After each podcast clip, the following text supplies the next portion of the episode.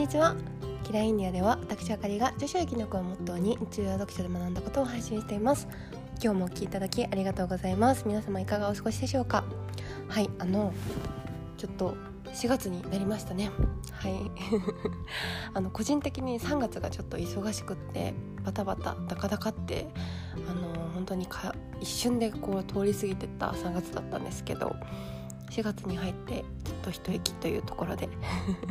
ございます。皆さんどうでしょうかね。こう新しい環境になられた方とか新年度が始まってうんなんかいろんな出会いとか新しい環境とかそういう方もいるんじゃないかなと思います。うん。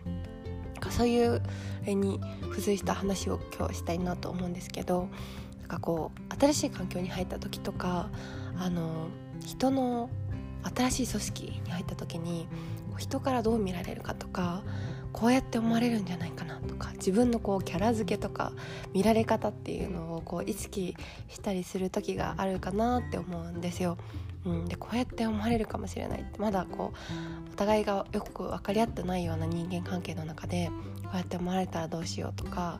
これはって良くないかなとかビクビクしちゃうことがあったらもったいないなって思うのでその話をしたいなと思います。はいあの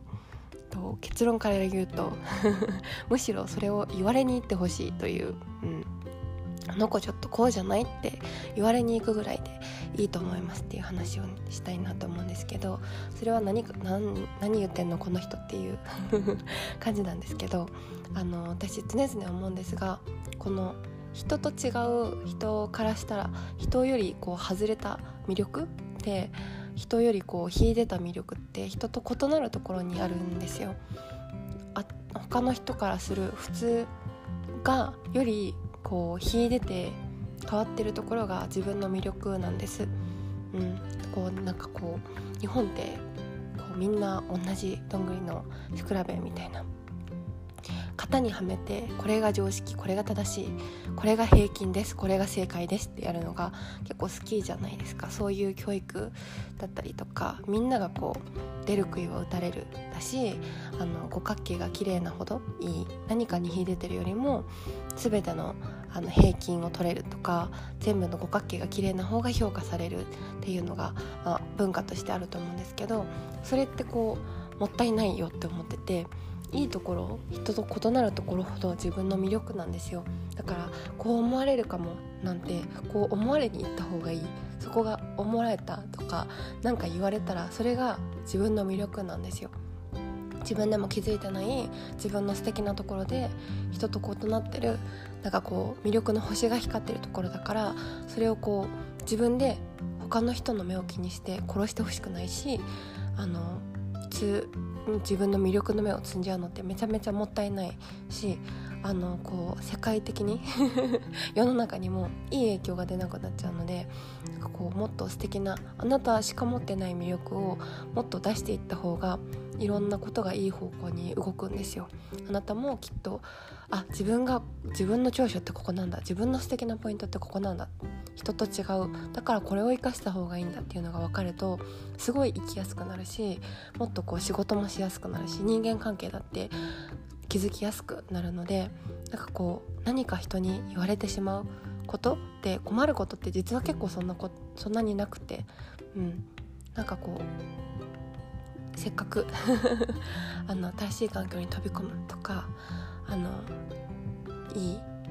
新しいスタートが始まる月だと思であのみんなと一緒じゃないといけないとか変わってちゃいけないとかこうやって思われちゃうって思わないでほしいなと。はい。自分らしさ満点であのむしろあなたってこうだよねって言われに行ってほしいなと思います。そこがあなたの素敵なところです。うん、なんかこうやって言われて傷ついちゃいますとかなんかこれって自分でいいように魅力って取れないんですけどどうですかっていうのがあったら教えてほしいなと思います、うん、絶対ねあの短所は長所の裏返しなのでいいところなんですよ他の人にはない魅力なのでね自分でそれを潰さないようにしてほしいなと思います。はい。あの無料コンサルちょっと遅くなっちゃったんですけど無料コンサル受けていただいた方本当にありがとうございました。いつもこうやって一方的に一人で喋ってるのであの届いていて あの聞いていただけてる方と